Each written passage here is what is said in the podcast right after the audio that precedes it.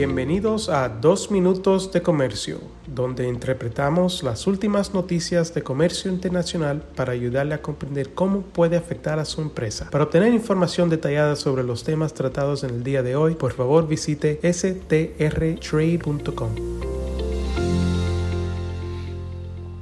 Hola, me encanta saludarles nuevamente. Mi nombre es David Olave y soy un abogado en nuestras oficinas en la ciudad de Washington.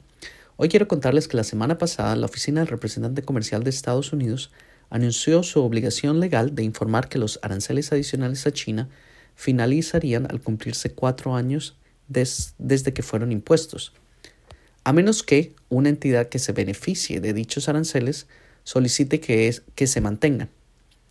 Los aranceles a China se han impuesto básicamente a través de cuatro listas diferentes de productos, y los cuatro años de aranceles para los productos en la primera lista se cumplen el 6 de julio.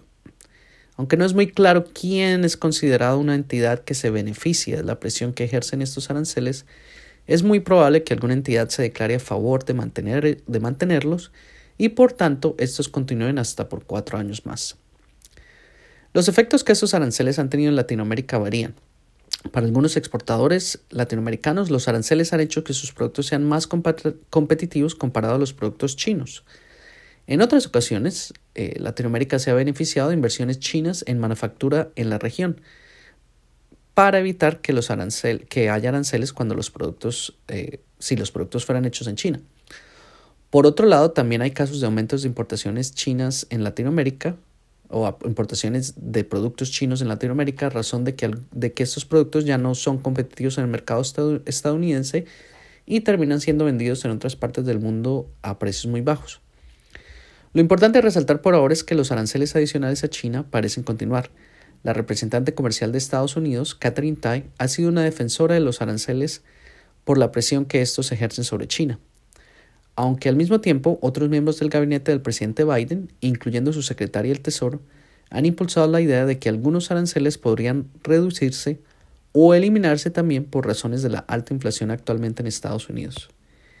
De llegar a ocurrir una reducción en los aranceles, es posible que la administración de Biden se decida por mantener aranceles al menos en un grupo específico de productos que se cree ejerza una máxima presión sobre China pero renuncie o reduzca los aranceles en otros productos que no son de gran significancia para China, como aquellos de baja tecnología y que son de consumo masivo, o donde no hay mucha competencia global.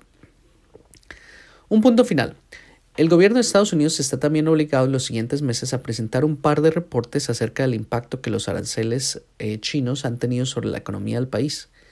El primer reporte será por el USTR y aunque la ley obliga a su publicación, la ley no indica exactamente cuándo debe presentarse.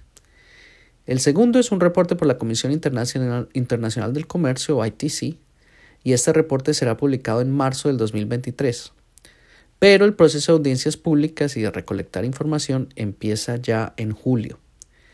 Esos reportes y las decisiones que todavía tiene que tomar el gobierno de Estados Unidos indican que las noticias acerca de estos aranceles a China continuarán por al menos unos, unos meses, si no más Así que sigan sintonizados.